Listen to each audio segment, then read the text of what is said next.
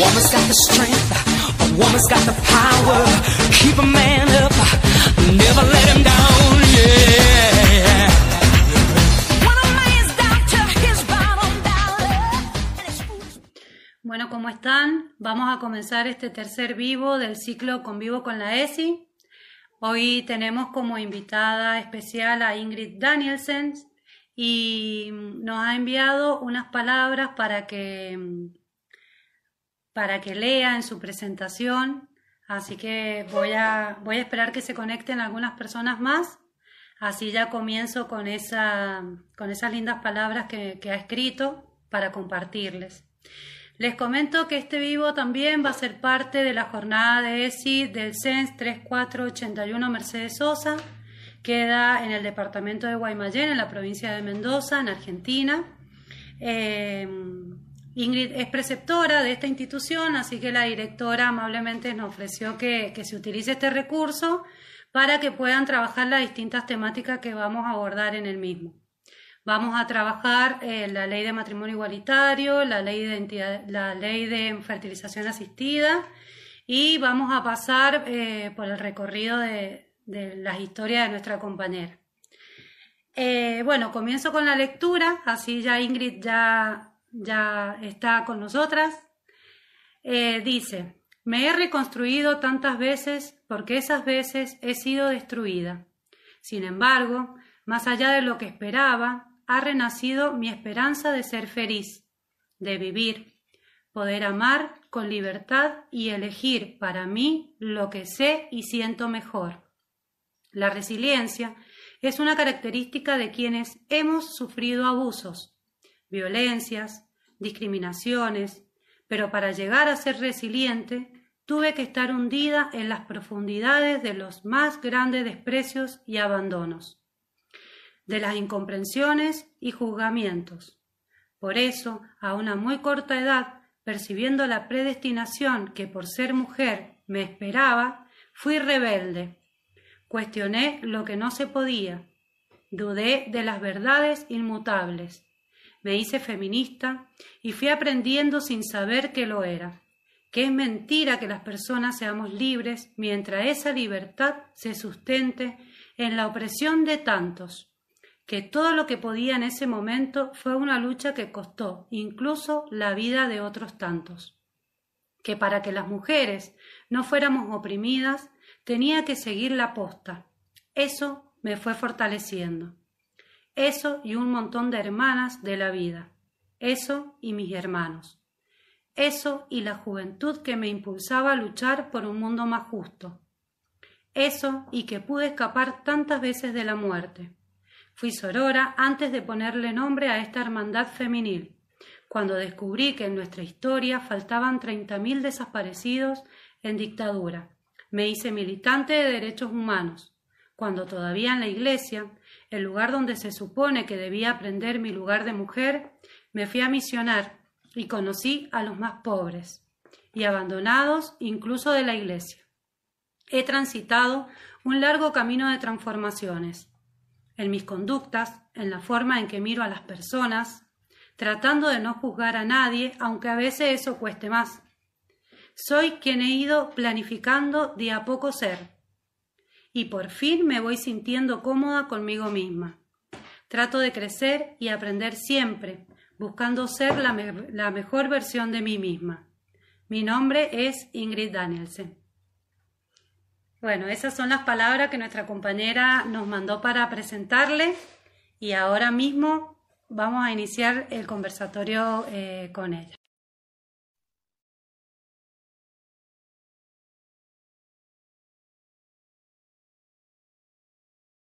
Ahí vamos de nuevo, ya ha comenzado a avisar. Intentemos que, que Ingrid pueda entrar. Bueno, espero que hayan escuchado las palabras que ella nos había compartido para su presentación. Y si no, ya saben que igual después los vivos tanto de Barbie como de Cubira o Joel están subidos a la plataforma de YouTube. Así que quienes se han perdido los vivos anteriores pueden eh, buscarlos en YouTube como Educación Sexual Integral-ESI Y ahí están los cuentos que estamos haciendo en cuarentena con mi hija y también los vivos que estamos haciendo en este momento.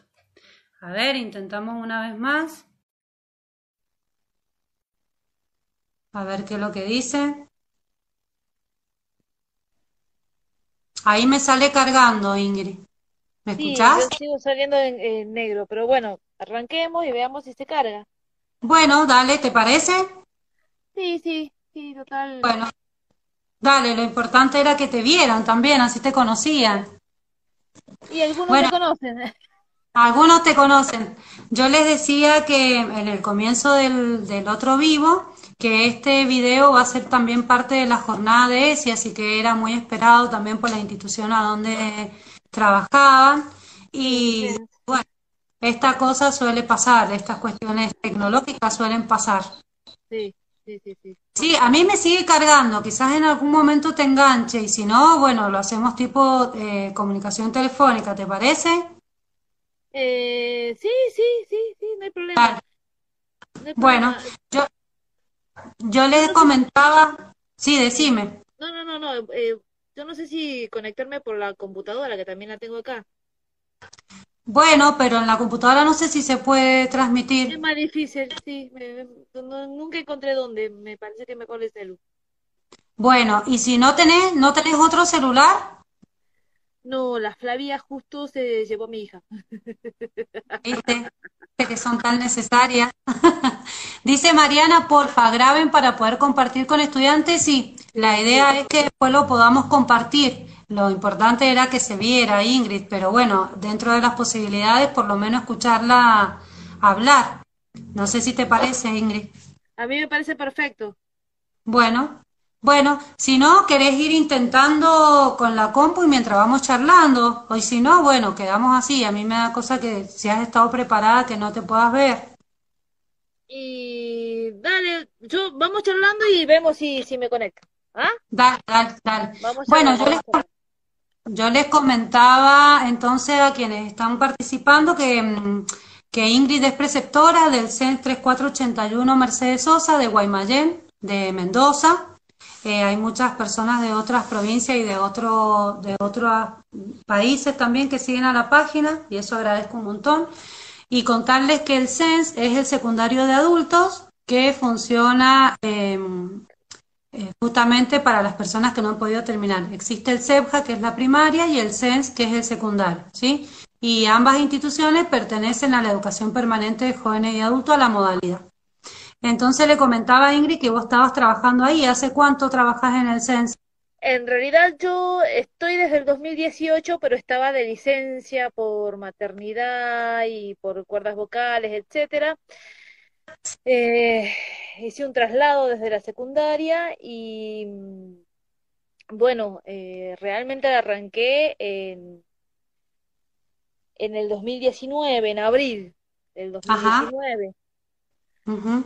Este, así que, eh, bueno, nada. eh, Antes trabajabas en otras instituciones también.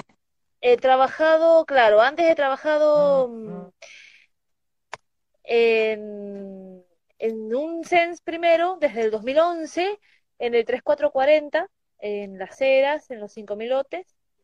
Este, mm, y después trabajé en una eh, secundaria, al frente de la cancha de Huracán Las Heras.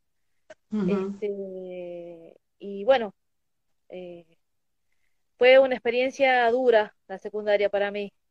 ¿Sí? Sí, sí, sí, fue difícil para mí. Este, em, La modalidad secundaria, decís.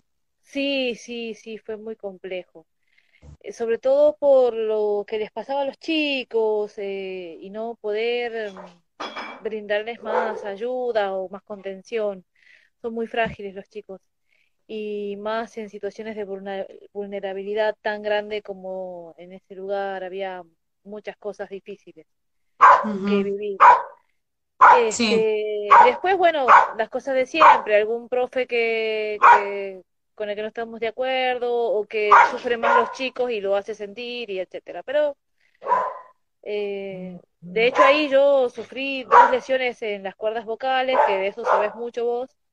Sí. Entonces, este, nada, decidí trasladar la- el cargo, eh, no quedarme más ahí y, y tuve la buena, el buen consejo de una gran amiga que me dijo, anda al Mercedes Sosa y yo me había olvidado realmente y mm, me había olvidado de verdad de- de- del número, del nombre, de todo.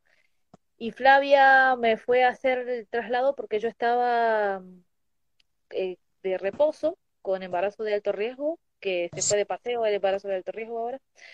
Este, y mm, bueno, ahí justo una amiga la reconoció a Flavia, etcétera, le dijo, no, no, Sense, que secundaria nada, no, vení, vení. Esta escuela es buenísima, es hermosa, no sé qué. Me llaman por teléfono y me dice, el Mercedes Sosa. Y yo digo, sí, el Mercedes Sosa, pónganme ahí. Viste que dice que quien va a la modalidad de adulto no se quiere volver, eh, no se quiere ir de ahí. La modalidad de adulto tiene ese no sé qué que, que nos atrapa y, y para quienes soñamos con, con utopía y demás, eh, la modalidad de adulto permite hacer un montón de cosas y trabajar quizás en otras modalidades es un poco más complejo, por las exigencias, por la burocracia, por, bueno, por cuestiones que, que son propias a cada modalidad. Y, pero en el adulto se trabaja mucho, mucho más lindo, al menos la experiencia, yo también estoy en un CEPJA, así que sí, no, no lo cambiaría. Ingrid, y para comenzar a hablar un poquito más de vos, eh, ¿qué nos podés contar sobre, sobre tu orientación sexual, sobre tu identidad de género? ¿Qué podés contarnos de eso? Bueno, yo soy lesbiana, eh, lesbiana cis, se podría decir, este, porque me identifico con, con mi corporalidad. Eh, estoy casada eh, con Flavia, que es trans, y tengo una hija eh, que ya cumplió dos años hace muy poquito, en julio, eh, el embarazo que te decía de de alto riesgo. Sí, después de una, una larga lucha para poder tener a, a, a ese bebé, a esa bebé. a esa. Este, sí, lo digo así porque, porque todavía no sé bien, no me ha dicho nada, pero la dejo ser, eso, nada, que sea feliz, nada más. Sí, sí, sí, perfecto. ¿Viste cómo nos van cambiando también las crianzas y las maternidades, las paternidades, las Sí, paternidades? que, que ya tratamos de lo menos posible ir invadiendo esas infancias de esa, de esas niñas y, y empezar a acompañar desde otro lado y desde otras preguntas. ¿Viste cómo de a poquito vamos? Bueno, a mí me pasa que tengo al mayor de 16 y con la que sigue de sí. 10, eh, es otra la crianza, es otra la, la, la interpelación que nos hacemos como madres, como padres, eh, es diferente, ¿viste? Vos te has dado cuenta que quizás si hubiese sido mamás en 10 años, las cosas hubiesen sido un poco más diferentes también. exacto, sí, a mí me parece que em, tanto ir y venir, este, y reflexionar y deconstruir y, y reconstruir, eh, hace que uno vaya mm, avanzando eh, sobre una forma de ser eh, padres o madres este, distintas. Todos los padres siempre quieren darle lo mejor a sus hijos, eso creo que no tengo ninguna duda. No conozco a nadie que no haya querido brindarle lo mejor. Lo que pasa es que uno se va cuestionando los modos, las formas, eh, eso es. claro. Y, y nada, entonces eh, eso ha hecho que uno vaya pensando, eh, planificando. Esto de que yo haya podido hacer este tratamientos para, para poder tener a mi bebé ha hecho que pensemos mucho cómo queremos educar, cómo queremos hablar, cómo, qué deseamos que viva eh, por lo menos en el ámbito de la familia eh, y en lo que es el clima familiar. Eh, por supuesto que cuando irrumpe Sofía en nuestras vidas es más difícil, porque Es que una cosa es persona. pensarlo, una cosa es Claro, pensarlo y otra es la práctica misma. Claro, porque ella, Sofía es este, una persona con su carácter, con, con su forma de expresar lo que desea eh, y, y, y cada vez se da a entender más, mucho más. Entonces, eso, ir respetando su individualidad e irla eh, ayudando a procesar este sus, sus frustraciones, sobre todo ahora que estamos Claro. en la etapa de, de justamente de hacer este pataletas y todas esas cosas, es como que, bueno, y poner límites sin ser violento y tanta cosa más este que hay que ir trabajando, elaborando, es un flor de laburo ser padre. Sí, sí, la verdad que sí. Son los nuevos desafíos que quizás antes nuestros viejos, nuestros abuelos, abuelas, no, bueno, eran otros tiempos, otra crianza y hasta era esta cuestión de reflexionarse todo el tiempo no estaba.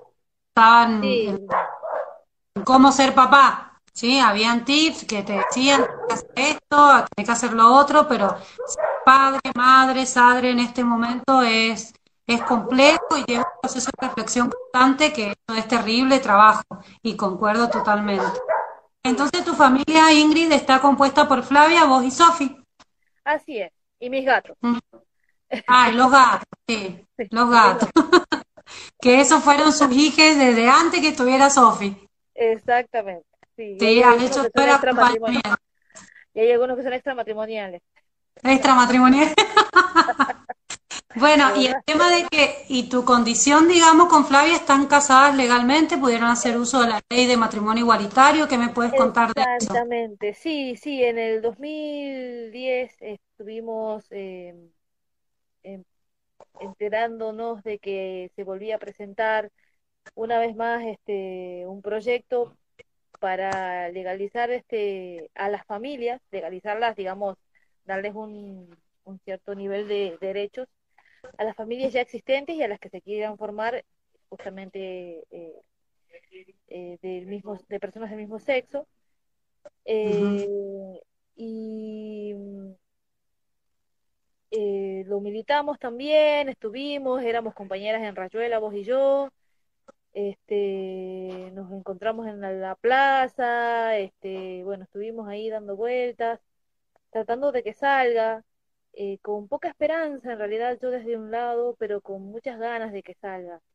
Poca esperanza porque siempre pasaba algo, siempre había algo que, que trababa todo esto.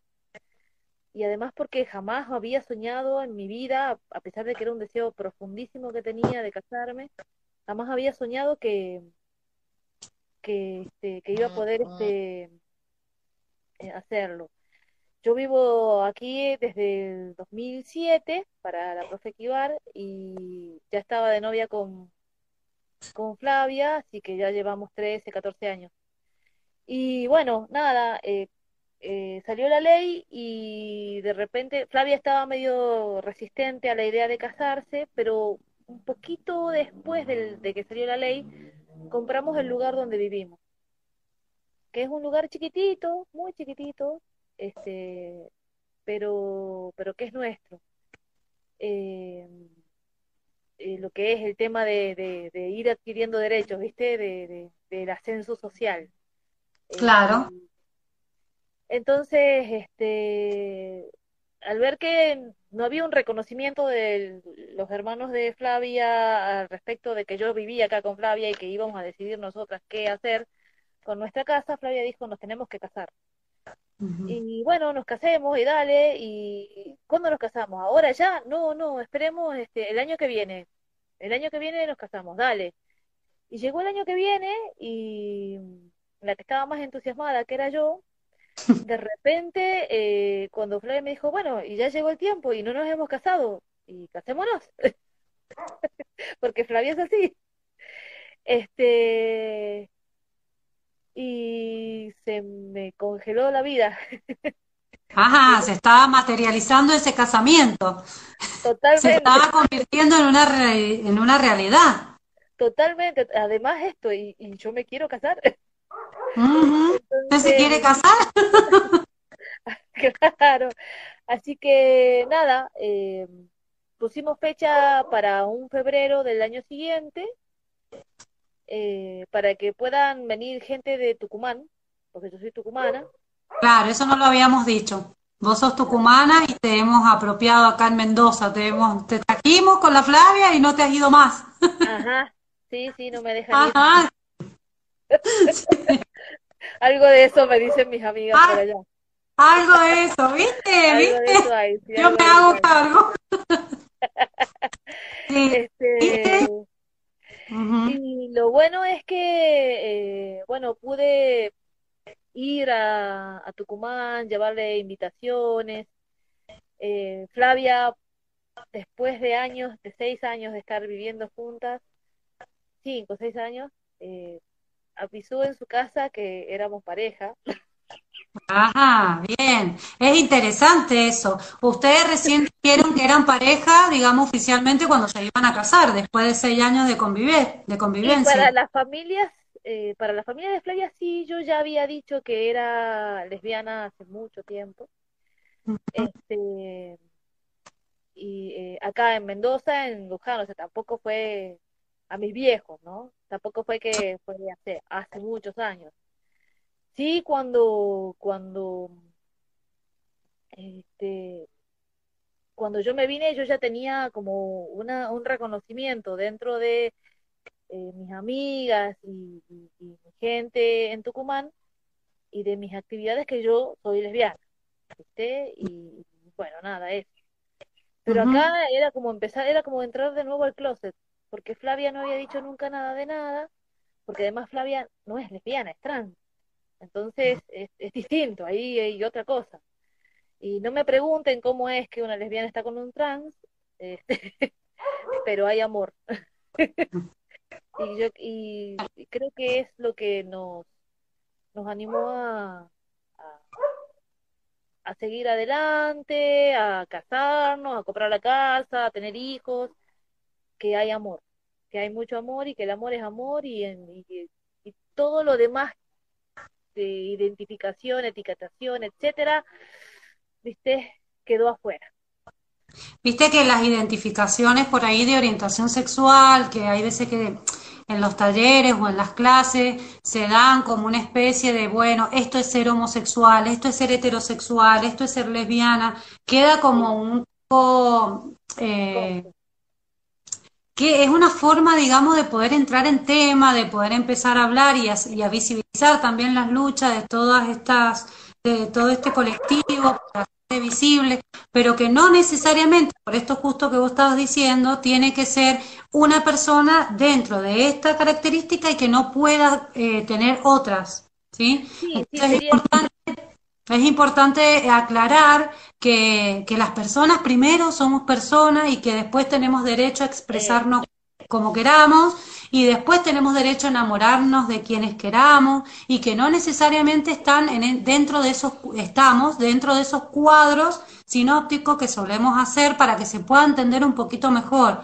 Eh, creo que el tema de diversidad y de las siglas LGT, eh, LGBTIQ es mucho más amplio de lo que podemos manifestar. Y la idea de estos vivos justamente es que cuenten y, brinden el testimonio de cómo lo han podido vivir para las nuevas generaciones, para nuestras propias prácticas docentes, para repensarnos todo lo que pasó eh, en este proceso de salida del closet de Tucumán y de Mendoza. Has tenido como un doble, una doble salida del closet entonces, la idea justamente es esa, que podamos charlarlo y, contarte, y vas a ver que eh, contarlo vos desde una persona real a través de la experiencia genera mucho más cosas que mandar a leer a alguien un libro y, que tenga muchas más dudas que, certezas, porque es así. Sobre todo, ¿sabes qué pasa, Giselle? Eh, hay personas que eh, suelen recibir una, una información a veces un poco equivocada de quiénes somos.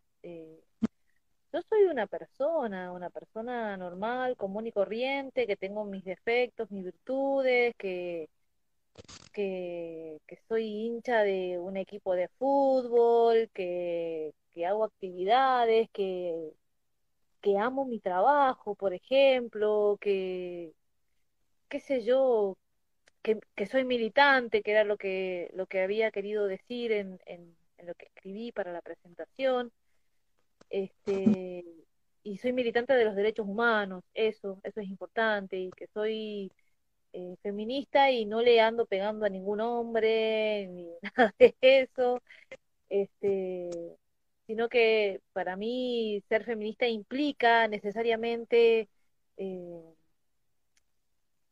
tener un mundo mejor para todos, para todos, para todes. Qué difícil, es, qué difícil es para algunas personas escuchar la palabra feminismo, ¿viste? Que por ahí es un concepto totalmente erróneo y que también hay un, aparte de la lucha LGBTIQ, como dije recién, hay una lucha feminista eh, por, eh, por brindar y decir quiénes somos, qué es lo que hacemos, a qué, qué intentamos, pero también hay una parte donde se trata de, de defenestrar esa lucha, de decir cosas que no son, o sí, pero que no son todas las personas que, que integran un colectivo. O sea, no somos buenas, ni divinas, ni no tenemos problemas, ni hacemos todo bien. Claramente dentro de un colectivo hay diversidades, miles de personalidades y de características y que, que eso creo que también hace rico justamente a una agrupación a un colectivo. Exacto, sí. Y bueno, eh, el tema del casamiento, mira, eh, hay como cosas muy bonitas. Entre ellas yo te había dicho que, eh, viendo y considerando que habíamos comprado, adquirido una casa, sí. decidimos casarnos y ya nos había pasado que Flavia había estado enferma y yo no podía tomarme licencias para poder cuidarla. Y, y también me pasó que no tenía obra social y Flavia sí, mientras estudiaba en Rayuela o que no me podía enfermar. Eh, y nada, y, y, lo primero que pensamos es, Flavia me decía, si a mí me pasa algo, a vos te van a dar una patada, te van a dejar, en, no sé, en, en cualquier lugar. Entonces por eso decidimos casarnos. Eh, y casarnos implicó, y eso lo quiero decir, implicó dejar de ser una ciudadana de segunda implicó estar eh, de igual a igual con cualquier ciudadano eh, de esta nación eh, y poder hacerlo me dio el derecho de tener la obra social de mi esposo y de y de tener derecho a la herencia y, después eso nos llevó a poder tener derecho a tener a nuestra bebé a acceder a, la ley de, fertilización asistida y esto no le quitó a nadie el derecho de, tener su propia familia como sueña, como desea, como puede. Eso tiene que quedar claro. Yo no le impongo a nadie, a nadie, que haga lo que yo hago. Yo hago lo que puedo con mi vida y, respeto mucho a todos eh, en lo que hacen con su vida. Y si veo que, que hay gente en peligro, bueno, eh, puedo decir algo, qué sé yo. Pero lo más importante para mí es que, que eso, que, que con esta ley nosotros dejamos de ser perseguidos, nosotros dejamos de estar escondidos, nosotros dejamos de llorar a nuestros muertos eh, en un rinconcito porque no nos deja la familia este, velar a nuestros muertos, a nuestros amores, eh, eh, o no nos retiran o nos quitan a nuestros hijos que hemos criado juntos durante años, este, porque ya se murió la madre o quien adoptó. Esta ley nos dio derecho a ser un ciudadano de primera, adquirir juntos vivienda eh, y no andar disfrazándola con cosas raras, etcétera. Eso es sumamente importante. Eso nos da dignidad. Eso nos dio visibilidad. Somos personas y las personas somos muy diferentes todas. Tenemos diferentes características. Podemos ser buenas, malas, más o menos, etcétera. Pero tenemos que poder ejercer nuestro derecho en ese caso. Eso, eso para mí es muy importante porque hubo todo un montón de intentos de hacer cosas, etcétera, para poder este acceder a este derecho de casarnos, de expresar nuestro amor y que no sea algo horroroso ni un pecado, sino al revés, el amor es amor y se respeta en todos lados. les dio derechos humanos, básicamente el derecho humano que tenía cualquier persona heterosexual al casarse, a heredar, a, figurar en un, en un papel, a tener obra social. Yo creo que la ley de matrimonio igualitario es inmensa y que les da justamente eh, a todas las personas y a todos los ciudadanos este derecho, eh, el derecho humano de, ser y el que lo que vos estás diciendo es súper importante, que sentís que dejan de ser de segunda para pasar a ser de primera, es un montón. es un montón. Sí. Y, tu casamiento fue, tu casamiento fue el casamiento más lindo del mundo, porque si bien todas todas las personas sueñan eh, casarse, bueno, no todas, algunas personas sueñan, pero cuando sueñan en casarse, digo, eh, sí, se lo imaginan, que va a ser así, se va a poner un vestido, se va a poner una falda, se va a poner un pantalón, pero eh, el que se casen dos personas, que se case una persona lesbiana, con, en ese momento era con Flavia, o sea, que se casen dos mujeres, es como, era tan grande es el festejo, el acompañamiento, que pudimos, como lo digo desde el comienzo, materializar eso. Fue eh, muy emotivo, hubo mucho acompañamiento, ¿no es cierto? Eh, fue... En realidad, mira... Eh, que no acompañó, pero hubo otra que sí. Mira, yo te cuento rápidamente. Yo tenía mucho miedo. Estaba aterrorizada porque tenía una dire que era un poco difícil. Pero cuando le fui a decir que nos íbamos a casar con Flavia, eh, con mucha calidez, me dijo, ay, qué lindo, bueno, después me presentan, me explicó todo lo de la licencia y todo lo demás, ah. etcétera, re bien. Este, y el casamiento me lo empezamos a organizar nosotros, pero los compañeros de, de trabajo fueron fundamentales.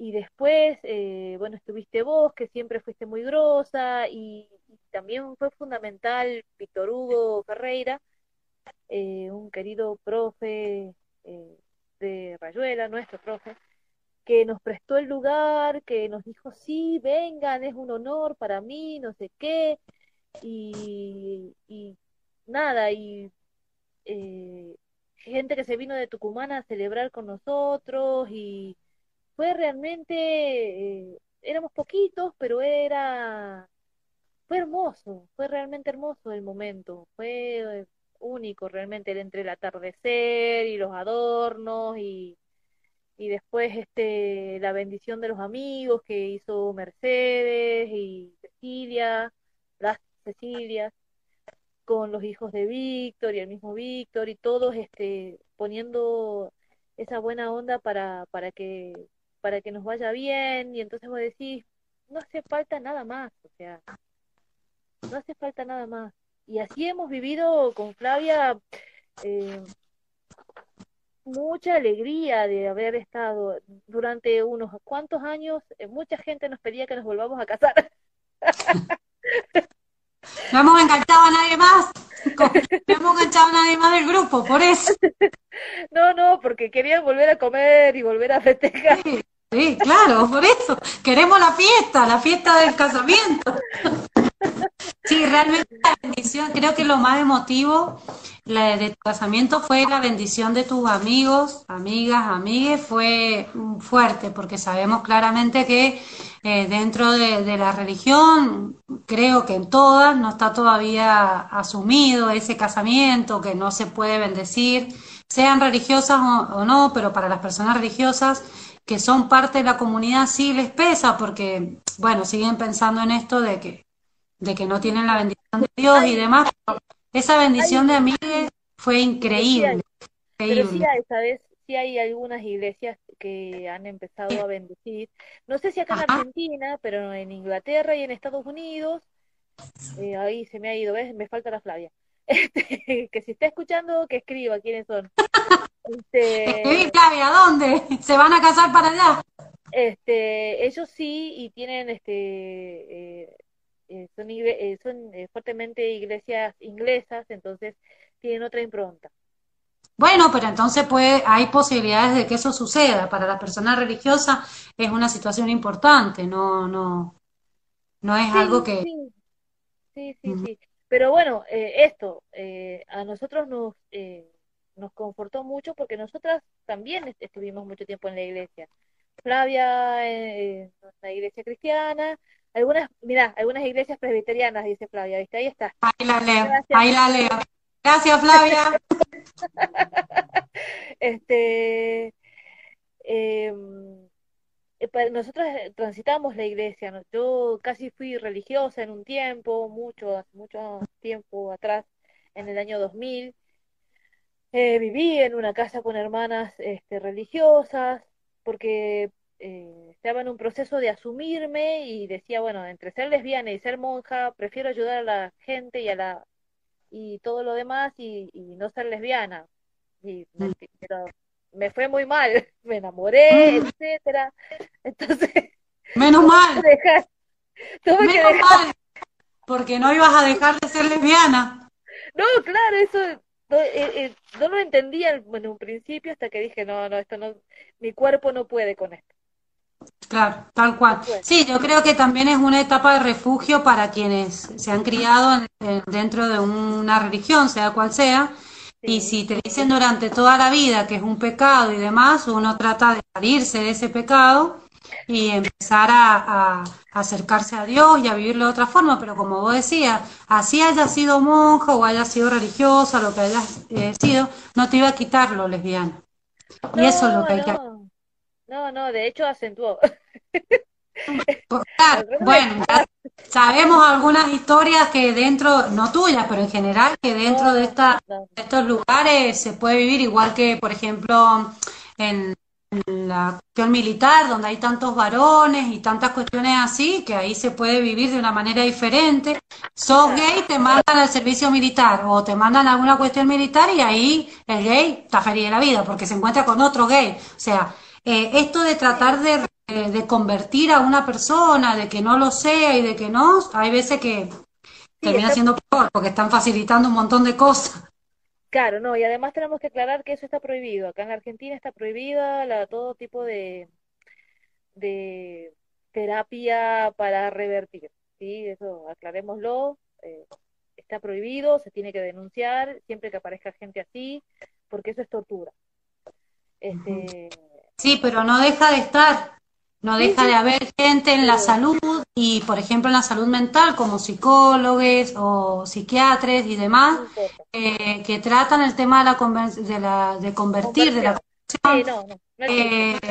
eso también es importante. Haría una escuela, hay una escuela para convertir a los héteros en todo caso. claro, no, no, es, es absurdo. Ojalá hubiera, Ojalá hubiera y me voy para el otro bando. bueno, Ingrid, ¿y la ley de fertilización asistida, después de este matrimonio, cuándo lo empezaron a charlar? ¿Cómo hablaron de esta posibilidad de ampliar la familia? ¿Cómo, cómo lo, lo fueron tratando entre el, entre el matrimonio? Yo, siempre eh, manifesté que quería tener hijos. Eh, Flavia me decía, ahí sí, si vos querés, yo te acompaño. Eh, Flavia siempre así, nunca lo había pensado. Eh, estando juntos hicimos cosas que jamás habíamos pensado que nos iba a pasar, que íbamos a vivir. Eh, maravillosas cosas, o sea, no cosas feas, al revés. bueno, nos dejamos estar en el 2013, fue, fue este, la sanción de la ley, y una amiga, compañera de trabajo, la negra Vargas, que es este eh, eh, trabajadora social, me decía, mirá que la ley que descubre, que no sé qué, y yo fui, a averigué, no sé, más o menos, y sentía que tenía que someterme a una serie de estudios y cosas, y con gente que no tenía confianza, y me daba una cosa, y qué sé yo, hasta que un día Flavia me dijo, bueno, decidamos, ¿qué vamos a hacer? Y entonces eh, me dijeron, me dijo, a mí me dieron este el nombre y apellido y un lugar a donde podemos ir y hablar y preguntar. Y ahí conocí a mi querida doctora Molina, que fue la doctora que me ha eh, hecho los tratamientos, que ha puesto a Sofía en mi, en mi útero y que ha sacado a Sofía del útero, que es lo maravilloso. Y nada, estuvimos averiguando por, por por qué medios hacerlos, qué obras sociales, qué prepagas, etcétera. Tuvimos que acceder a una prepaga muy cara para poder hacerlo sin problemas y sin cuestionamientos, porque las otras te hacen tardar y no sé qué, y no sé cuánto, y me decía, vos tenés, estás muy cerca de los 40, antes de, de cumplir los 40 yo, entonces, este, bueno, estudios, qué sé yo, y esa mujer me dio mucha confianza. Eh, nos explicó cuántos este, tratamientos íbamos a hacer, si lo hacíamos con esa prepaga, que en ese momento, primera entrevista, fue muy dura. Este, me fui a hacer los estudios, eh, todos por OSEP, y tenía un mioma. Entonces me dijo que voy a tener que sacar el mioma y me operó en el obstétrico de, de la misericordia. Gratis.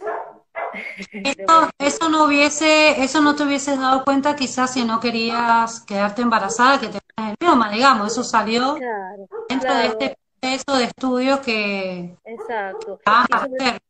sobre todo porque las mujeres en general esquivamos ir al, al ginecólogo o a la ginecóloga. Y yo me doy cuenta que fui una tonta y una burra por no haber ido antes. Mm. Qué sé yo. Pero bueno, era el momento y era quien, quien me tenía que, que dirigir y yo me puse en sus manos y la verdad que me llevó muy bien. Hicimos todos los papeleos, hicimos todas las cosas, tuvimos un primer implante que perdimos.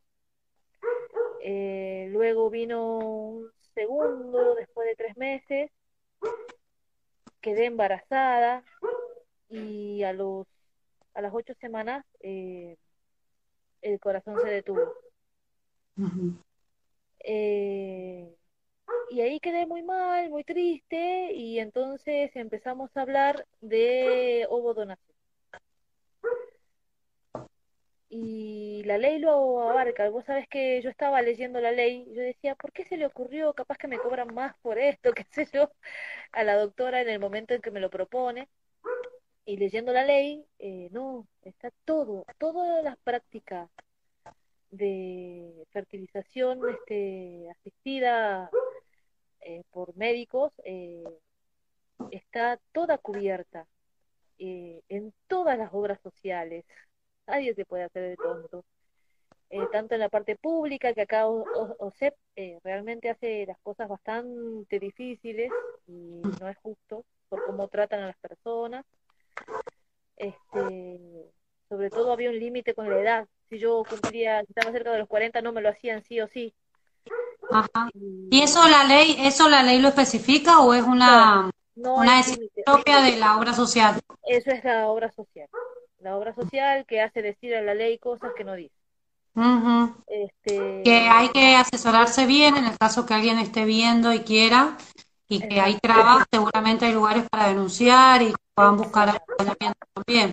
Viste que hay veces que uno, hay veces que uno tiene tanta, tanta duda y tanto miedo con cosas que, que parecían imposibles por ahí, y cuando uno va, pregunta, sea lo que sea, te dicen, no, mira, anda con este papelito a tal lugar, con este papelito a tal otro, y terminás eh, desgastada, porque creo que mucha gente busca que, que se desgasten ganas de cualquier situación y mucho más en esta. Y bueno, y saber que hay organizaciones y que hay números y que hay situaciones que se pueden denunciar, que se deben denunciar para poder hacer cumplir esta, tanto la ley de matrimonio igualitario como la ley de fertilización asistida. Exactamente. Y lo importante de esto es que es eh, para todas las personas. Yo no podía acceder este, por una cuestión de, de que mi pareja y yo no jamás íbamos a poder concebir. Este, pero no porque yo tuviera, tuviera algún problema este, realmente de, no poder tener hijos. Pero sí eh, a todas las mujeres y varones eh, que quieran tener hijos, eh, se les puede eh, hacer el, tratamiento. Eh, el tema es, eh, y yo creo que se quedó corta la ley de fertilización asistida, o quizás eh, debiera contemplar en algún momento el tema de eh, la subrogación de vientres, que está bastante bien hecho en Brasil. Eso lo charlamos mucho con la psicóloga del instituto donde yo me hice los tratamientos. Y nada, eh, eso es una parte que le falta, digamos así, para que todos realmente puedan acceder a esto. Sí, viste que hay leyes que, que se largan en un tiempo X, como la ley de educación sexual que se dio en el 2006 y que claramente es necesaria una revisión y una actualización. Importante que hay marcos legales, pero que eh, se pueden llegar a pedir y actualizar y, agrandar para justamente para cumplir a, tener más derechos. Exacto, exacto, exacto. Así que bueno, eh, volviendo a, la, a los tratamientos, eh, yo entré en una lista de espera eh, y mientras tanto, bueno, me seguí viendo con mi doctora porque tenía que ir cuidando mi persona, eh, mi salud, etcétera. y pasó que justo alguien no se animó a hacerse el tratamiento y me llamó. Antes, mucho antes del tiempo que me tenía que llamar. Me tenía que llamar por una cosa así como por junio, una cosa así, y yo estaba en medio de, de, una licencia por cuerdas vocales y me dijo, ¿se animan? Eh, y yo le dije, dame, dame dos minutos que yo le pregunto a Flavia y te digo. Y le pregunté a Flavia y me dijo, y bueno, y, y al otro día estábamos con la doctora de nuevo, arrancando y bueno, y la feliz este, consecuencia de toda esta aventura y de y esto de animarse, ¿no?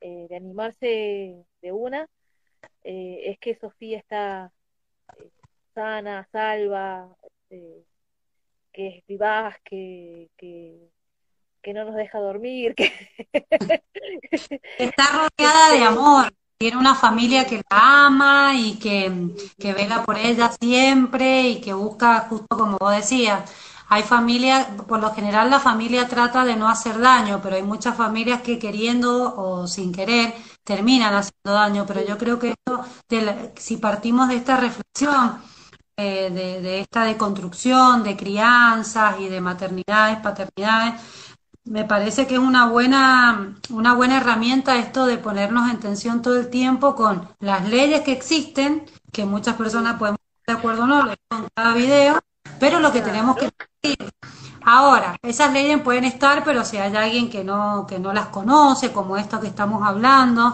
quizás hay personas que no conocen la ley de matrimonio igualitario, no conocen la ley de fertilidad o fertilización asistida, entonces quedan viste, por ahí sin respuesta y se encuentran gente mal, da malas, mala información. Exacto, hay mucha confusión a veces, no, que, te, que las hormonas, que las no hormonas, no, chicos, este, eh, hay mucho cuidado, hay, hay, hay, hay gente que lucra con estas cosas, es cierto, pero por eso hay que seguir preguntando, averiguando, no quedarse con una sola palabra, eh, eh, tratar de buscar este referencia, gente seria, eh, nada, eh, para mí, mi, otra vez la voy a volver a mencionar, ella no, no, no sé si, si se habrá enterado que estamos haciendo esto, pero la doctora Molina, ella es una persona muy seria, muy, muy seria, y entonces, y muy profesional en esto, o sea, no, no ha sacado una moneda de más, no ha hecho un tratamiento que no correspondía, no, no, no, una mujer realmente proba en su, en su seriedad, en su Somos buenas, somos buenas las molinas. molinas, claro, sí, sí. Nada más que ella es Jessica. no, yo no tengo nada que ver con la doctora, por la duda. Estamos alargando chivos. Pero bueno, y esta, justamente esto de la información y demás que estamos hablando, ¿en la escuela se habla de estas cosas? ¿Se habla en los de ESI de estas leyes? Eh, no, he, no he tenido la chance de escuchar eh, que se hable de esto específicamente. Sí, cuando yo cuento, cuando eh, me presento, cuando tenemos una instancia preceptora, estudiantes, que yo siempre trato de darme, eh, con mis estudiantes, les cuento y a veces surge el tema y les puedo contar que me casé, cómo se llama mi esposa, cómo fue el proceso, y ahí empiezan a surgir los, oh, ah, y esto, y prese, prese, prese, y, y empiezan a preguntar y está bueno, e inclusive entre compañeros de trabajo, que se quedan como muy asombrados de la historia, de lo que uno está diciendo, y se acercan, algunos con mucho respeto, con mucho cariño, y te preguntan. Eh, en otros lugares, en el primer censo donde trabajé, eh, antes, mucho antes de casarnos y de tener hijos, hasta para arrancar a hablar ESI y sobre todo trabajar eh, la no discriminación, me hacían este, salir de, del armario los profesores, pero todo pactado, ¿sí? todo charlado. Eh, una sola vez eh, tuve que decir las cosas así muy rápido porque le estaban haciendo bullying a una estudiante y, y su preceptora no tuvo mejor idea que mandarme al frente a mí para que los chicos se queden tranquilos. Este, bueno, eh, no me gustó esa vez, pero el resto de las veces ha sido, han sido momentos en donde los chicos han podido preguntarme, han podido hablar conmigo y no me han perdido el respeto nunca. Eh, por lo cual yo siempre estoy muy agradecida, inclusive en Rayuela, cuando les he contado estas cosas, ha sido algo muy interesante porque tampoco en Rayuela se habla. Nosotros empezamos en el 2008 a hacer la carrera de preceptor en Rayuela y en ese tiempo, imagínate, tenía dos años la carrera de la ley de mm, ESI, que obviamente yo ya andaba por ahí, yo ya andaba por ahí haciendo de la mía con Pero ella estaba Marita, Marita Tristán de Bustos, que ella sí nos dio eh, algo parecido a la ESI. Fue muy potente lo que ella hizo. Realmente. Sí, yo me encargué, sí, tal cual, yo me encargué en ese entonces del, de hablar sobre las enfermedades o las infecciones de transmisión mm. sexual y todo, y ahí dije, ay, esto es lo mío, y ahí comenzó desde el 2008 en una inscripción, uno va militando la ESI sin saber qué es ESI desde toda la vida, ¿viste cómo es? Es así. ¿no? es feminista y la teoría la ve después, pero uno se hace feminista a través de la experiencia. Por ahí la academia, la academia acompaña y puede eh, llenarnos de contenidos teóricos, pero creo que la experiencia siempre es lo principal. Es la idea también de estos vivos. Y vos entonces, más allá de esa situación, no teníamos, no tuvimos ESI en nuestra formación docente. Eh, pero bueno, eh, Marita, como te digo, fue muy potente y uno comprendió que teníamos que hablar de ESI, eh, que teníamos que poder hablar de educación sexual con los chicos y que teníamos que poder ayudarlos a tener información clara y buena. Y eso me quedó muy grabado a mí. Este, sobre todo trabajando con adolescentes que se cometen tantos errores eh, por porque se, se dicen cosas erróneas este, al respecto de cómo tener este, relaciones sexuales, etcétera. Mm.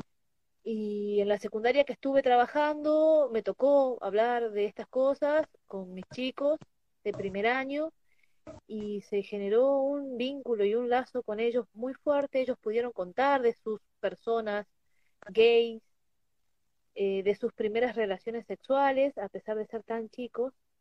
Mm. Eh, y digo relaciones sexuales y no violaciones porque no fueron violaciones. Fíjate vos, ¿no? Eh, y, y esto, y para después, en los años siguientes en la secundaria, fue muy importante para ellos eh, defenderme de quienes venían a cuestionarme, cosa que no hacía falta, porque los chicos venían a preguntarme, ¿cómo se llama su esposo? Mi esposa se llama Flavia, le decía yo.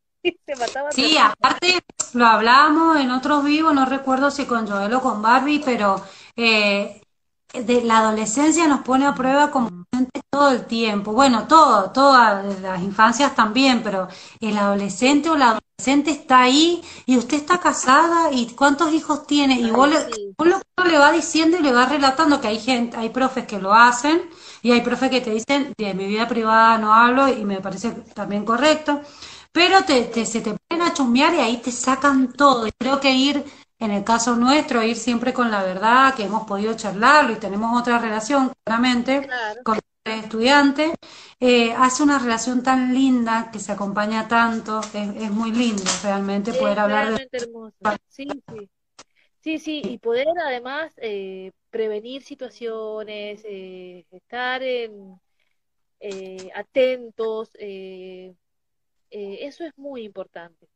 Eh, muy, muy importante que, que, que las chicas sepan que pueden contar sus cosas y que nosotros estemos atentos a, eso, a las posibilidades de abuso o a las no posibilidades de abuso o a la necesidad de expresar que, soy trans o que alguien me está persiguiendo o todo eso es importante. Y, Tal cual. Y como nos, como nos decía nuestro querido Roberto Sacavino, eh, nosotros mm. estamos en el medio de los conflictos y tenemos que poder eh, eh, mediarlos, llevarlos a buen puerto, que no queden mal resolutos, sino que al revés podamos siempre, siempre, siempre escuchar qué pasó, qué sienten. Eso de te miro, te escucho, te siento, es, es algo que nosotros tenemos que llevar adelante siempre como preceptores. Eh, y creo el que... Robert, el Robert estaría orgulloso de vernos acá las dos plantadas. Bueno, vos no te estaría viendo tampoco, pero te está escuchando. tan lindo, tan lindo, que fue para nuestra formación docente inicial, que yo después he hecho otras carreras, pero esa formación docente fue, fue muy linda. Ingrid, y nos quedan unos minutitos. Sí, sí, eh, sí. Ya se nos ha ido, se nos ha ido la hora. Te dije que se iba a pasar rápido. Rapidísimo. Hago dos preguntas de las que teníamos. Voy a preguntarte qué, qué le dirías a las personas eh, que no aceptan que se hablen de estas temáticas en la escuela, que se implemente la ESI en la escuela, porque no aceptan estas y estas zonas dentro de las instituciones. ¿Qué podrías decirle algo cortito? Lo primero es eh, que hay una ley y que no hay nada ilegal en poder hablar de esto. Lo segundo, que nadie está enseñando cosas eh, que no sean derogables y que siempre uno puede eh, eh, expresar su disconformidad. Pero la disconformidad siempre es en diálogo con el otro. Yo no puedo decir, estoy en contra de lo que estás por decir, porque, porque no sé lo que está por decir el otro. Mientras yo menos conozca, es más fácil que alguien me pase por encima o me mete ideas que no tienen nada que ver. Entonces, eso, primero escuchemos, escuchemos y de ahí, eh, digamos, no estoy de acuerdo, yo pienso esto otro, y ahí viene el respeto y, el diálogo. Bien, sí, a través del diálogo, porque por ahí en un primer momento, cuando era más joven, podía irme al choque para ir, para ir más a, y bueno, uno se enoja por ahí de ciertas cosas cuando tratan con violencia, es difícil no defenderse con violencia, pero yo creo que después de los años y de la vejez, eh, de acuerdo totalmente en esto de, de, bueno, a ver, vos pensás así, yo pienso así, pero hay que pensar al menos según esta normativa de esta manera. Me parece que es una buena forma a través del diálogo, la negociación. Eso tenemos mucho porque, bueno, justamente el Robert no, no, nos formó en eso y tenemos la capacidad de poder escuchar a la otra persona a veces que, dice cada cosa y, no explotar.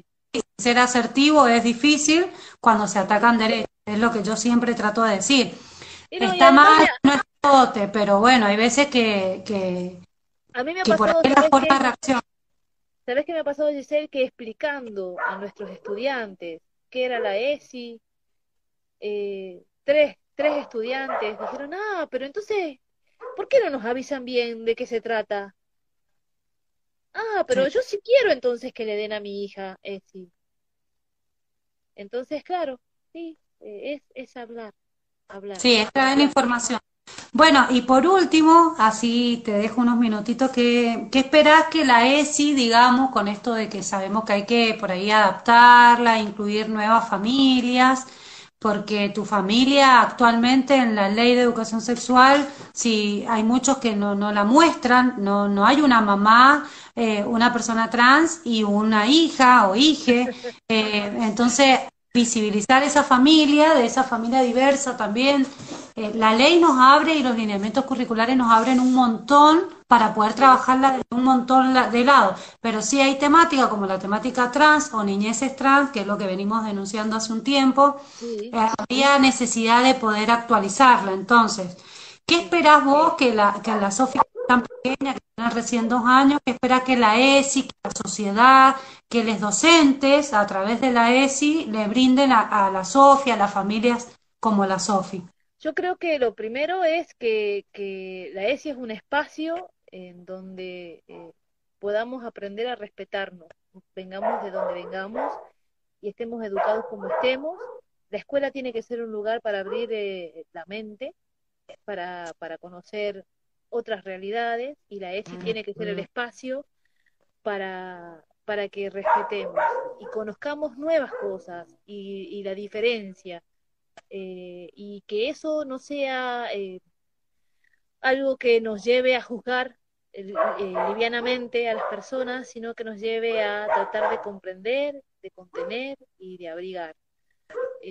yo confío en que Sofía va a tener la fuerza para poder este, hablar de estas cosas, de nuestra familia, etcétera, porque se la ama mucho, vos lo dijiste. Este, y porque fue buscada con amor. Este, y concebida de esa manera. Entonces, eso es importantísimo.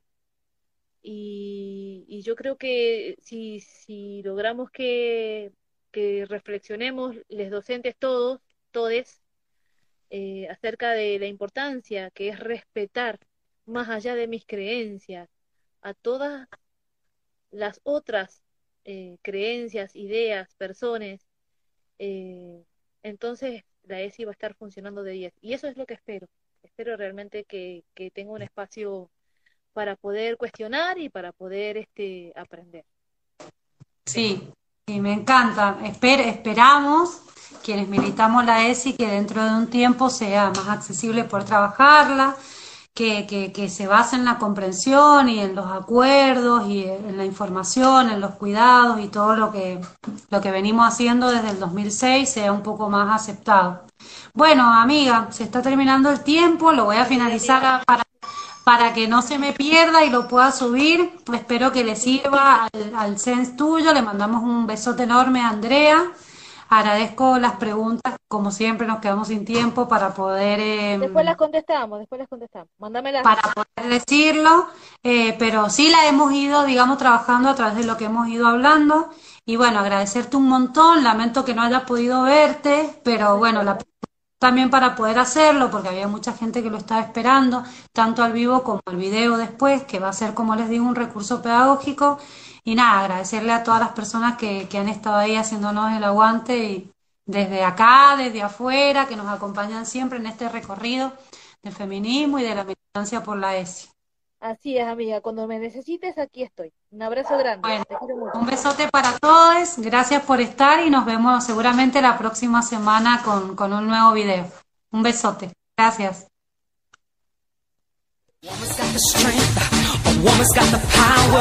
Keep a man up, never let him down, yeah.